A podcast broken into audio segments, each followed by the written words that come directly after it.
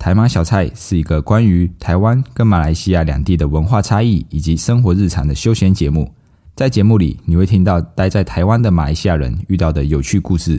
如果你想要更了解两地的文化差异，绝对要准时收听台马小菜，在各大平台，包括 Apple Podcast、Spotify、KKBox 都可以收听哟。那我们节目即将开始啦！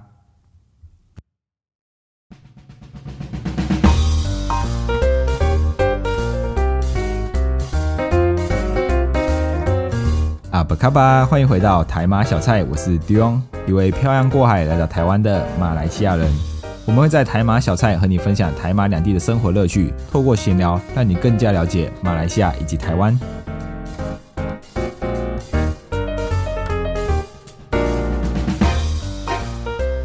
Hello，各位听众，大家好。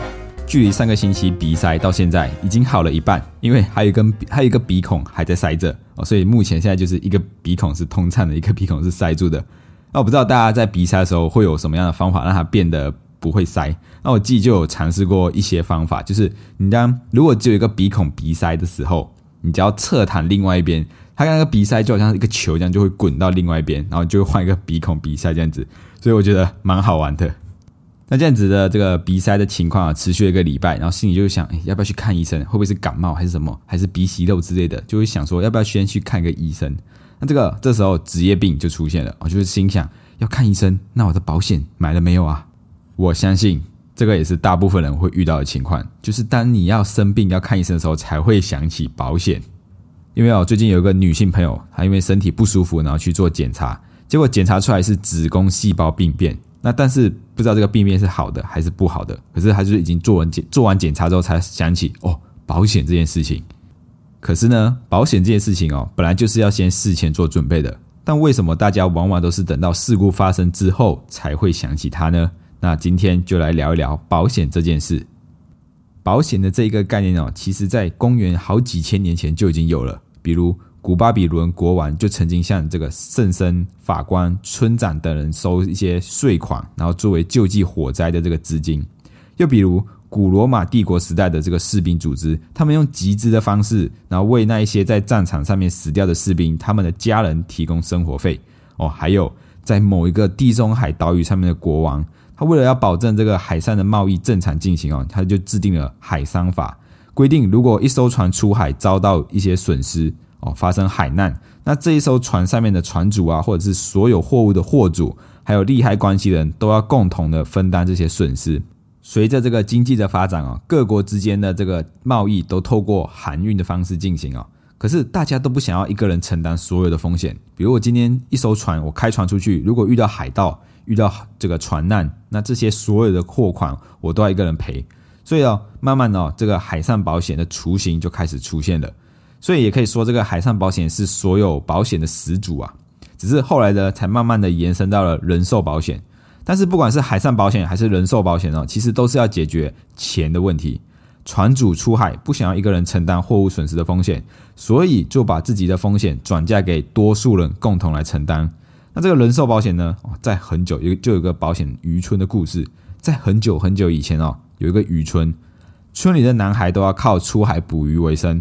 那女生呢，就是在家里照顾小孩。但是以前这个造船技术没有很好啊，所以出海捕鱼很容易遇到海难，人就回不来了。那这时候家里的这些妻儿的生活就会受到了影响。所以这个渔村的村长他就提议，每次出海的时候，大家都在这个钱桶里面放十块钱。如果遇到海难，谁回不来了，那这一笔钱就留给他的家人，可以可以就是代替他去照顾他的家人。那可不可以不要投钱？也可以啊，就是你出事了，你的家人就不会得到这一笔钱。所以啊，这个就是人寿保险的一个起源哦。所以也可以说，保险其实算是一个互助互惠的经济制度，大家一起集合啊，集合大家的钱。如果大家都担心这个风险啊，就集合大家的钱来分散这一个风险。但是呢，也不是所有的风险都可以透过保险来转嫁哦，要符合一些规定才可以透过保险。那也不是可以透过保险转嫁的风险就一定要用保险哦，也可以用一些风险自留哦，就是自己承担哦，或者是用规避，比如说如果我很担心车祸，那我就永远不要开车这种方式去转嫁这个风险。那每一个人对保险的印象其实都不太一样。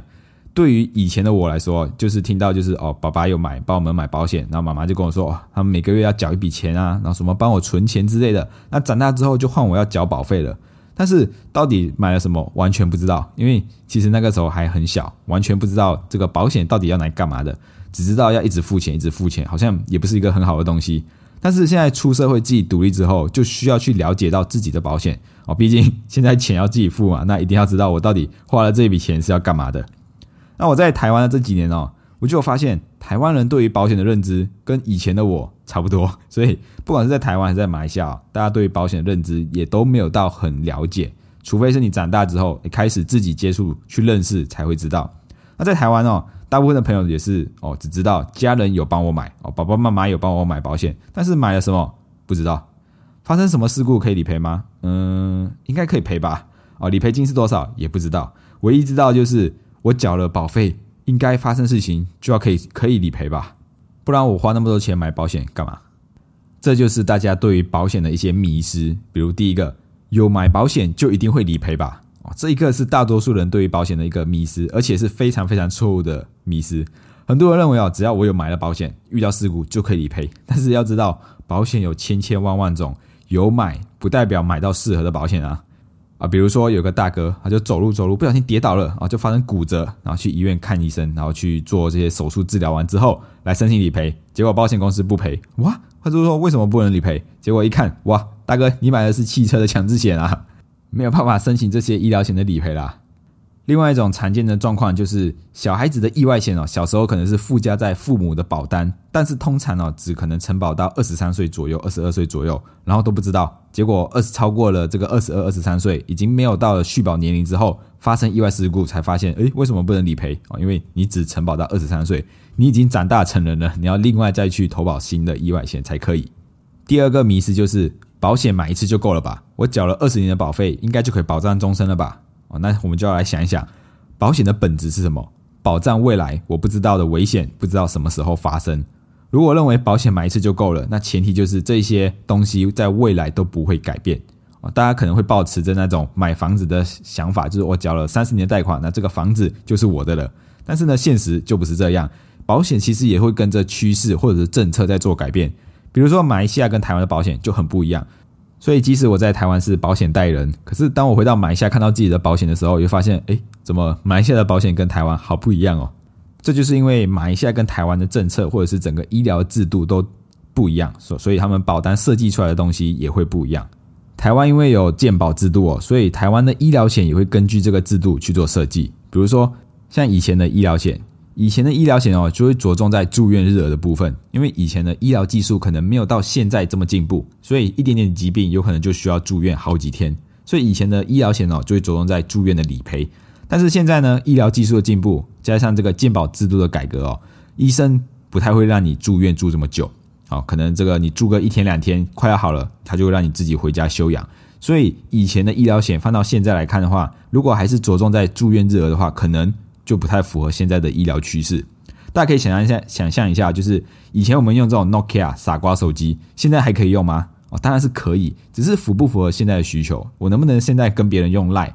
如果我用以前的这个 Nokia 傻瓜手机，当然我就没办法用 Line 跟别人联络。我能不能玩这个什么智慧型的手机的游戏？当然就是不行。所以以前的东西到了现在，一定还会做改革。那保险也是一样，会跟着趋势去做改变的。所以保险不是买一次就够了，而是要跟着这个时代，跟着我们自身的需求去做调整。第三个迷思就是高保费就等于高保障吗？台湾人其实很爱买保险，平均每个人每一年的保费十五万，那缴了这么多钱，应该有很多保障吧？结果身故的时候，保险业务员就拿这张支票来到家属的面前，家属一看，要修哦，六十万而已哦，怎么那么少？这个时候啊，保险业务员只能说，因为他买的是储蓄险，没有错。台湾人真的很爱存钱，继承了这个华人储蓄的美德啊。但是买了花了这么多保费，买的既然是储蓄险。之前我在带实习生的时候，就有一个实习生哦，他在做自己自己家人的保单见证的时候，就发现哇，他妈妈帮他买的保费一年要缴十万诶，而且他妈妈还说，毕业之后你就要自己付保费哦。啊，这个真的是妈妈买东西，儿子结账的这个概念啊。但是呢，重点是保单见诊完之后才发现，妈妈帮他买的全部都是储蓄险啊，都是一些人寿保险，完全没有医疗险的部分。那其实他一年就花了十万的保费，可是如果他发生意外啊，发生一些疾病，去医院看病的时候，其实根本得不到任何的理赔。所以高保费就等于高保障吗？哎，这个答案是不一定哦。可是客户会认为，我花了这么多钱买保险，当我今天发生事故的时候，一定要会理赔才对的吧？其实哦，这些就是资讯上面的不对称啊。那要怎么解决这样子的问题？就是买保险一定要自己做功课，不管是到网络上去找资料，还是多找几个业务员咨询都可以。不一定要成为保险的专精，但是至少一定要知道一些些东西，一定要知道一些基本的观念。那这个保险呢，其实它是一个定型化的契约，是保险公司制定出来的合约。一般的保护哦，是不太了解保险法规跟这个合约的内容，就会造成了资讯的不对称。只只能单方面的听信业务员的一些说法，那也很容易造成了一些未来的业务纠纷。所以懂得越多，就越可以去保护自己。但是这个资讯不对称啊，不是只有出现在保险公司对于客户哦，或者是保险业务员对于客户，保护对于保险公司也是有可能发生的。比如说，客户就会觉得，哎，我自己好像身体不舒服，像我 我鼻塞了，这个鼻息肉好像长出来了。越来越多了，那我是不是要先买保险再去看医生，然后就可以申请理赔？那这样子的情况下，对于保险公司来说，我自己的身体状况一定是我自己比较清楚。可是呢，保险公司就不知道嘛。那如果我可以投保，那未来再申请理赔又可以拿到钱的话，对于保险公司来说，就是一个不好的不不好的这个样本。所以保险公司哦，就会在这个要保文件上面询问客户的体况，询问这个健康的状况。比如说这几个月有没有看过医生啊？或者是几年几年有没有罹患什么样的疾病？有没有住院超过五天七天这些？那依照这一些状况呢，再去分别评估要不要承保。那如果是客户说谎呢？如果我明明已经觉得，哎，我已经看过病啊，已经看完医生，已经知道疾病了，还去投保说的时候还说，哎，我没有发生这些疾病，会怎么样啊？这个其实保险法就有规定哦，保险公司是可以解除这个契约的。但是呢，民间就会有传闻，什么两年后再申请理赔。五年后再申请理赔就好了啊！这个这个观念是错误的哦。为什么会有这个两年跟五年哦？其实有些人就会有些业务员就会教客户说：啊，你有这疾病没有关系，不用告知。你过了两年再申请理赔，你就跟他赌啊！这个两年到底是什么？就是所谓的解除契约的年限。其实哦，这个两年不是说你躲过了两年你就可以申请理赔，而是躲过了两年之后，保险公司不可以解除你的契约，但是要不要赔？哎，不一定哦。如果是你已经有发生的疾病，那保险公司还是可以不要赔，它只是不能解除契约而已。那为了五年之后申请理赔呢？哦，可能因为五年之后时间比较久了嘛，那保险公司就比较不会去调病例，所以才会有这些哦所谓的业务员去教客户，什么两年后再申请啊，五年后再申请，反正你就躲过这个期限。那你就会时常看到哦，像有些核保的朋友就会说，哇，这个人怪怪的。投保两年之后过一天就申请理赔了，或者是五年过了一天一个礼拜左右就申请理赔，怪怪的有问题就会去查，就会开始去调病历。那这个时候啊，保险公司就会说：“哎，你这个是已在疾病哦，不予理赔，而且我还要解除契约。”然后这个时候客户就不爽嘛，因为没有收到钱，就会说：“你看保险公司都是骗人的，收钱的时候收很快，啊要理赔的时候都赔不出来，所以就会造成了一些理赔上面的纠纷。不知道是哪一些这个坏坏业务员教的。”但也不一定是业务员错，有可能是客户啊，他自己知道，但是哦，他也是要钻这个漏洞，就是说我跟他赌一把啊，这个坏坏客户。所以哦，其实很多的保险纠纷呢，就是来自于这些资讯不对称，资讯不对称呢，就会造成很多的麻烦。所以在规划保险的时候，一定要多做功课，或者是多听一些业务员的这些建议，或者是他们规划理念啊，多听不会错。毕竟啊，这个保险一买就是可能一辈子的事情，如果买错了，真的是非常的冤枉。那保险哦，本来就是一个很棒的工具，可以解决我们一些人生的风险。大家想一想，如果保险真的是骗人的，那为什么台湾政府还要强制哦，每一台机车、汽车都要投保强制险？为什么还要规定老板一定要帮员工投保劳工保险？为什么房子哦一定要有这个火灾地震险？为什么还要建立这个健保的制度？就是因为希望大家可以有个最基本的保障。所以哦，其实我们的生活周遭都有很多东西都跟保险有相关，这就是为什么我们都要对保险有一定基本的了解。才不会变成冤大头。如果有任何关于保险理赔或者是咨询的问题，都欢迎到底下留言。今天的分享就到这里，谢谢大家，拜拜。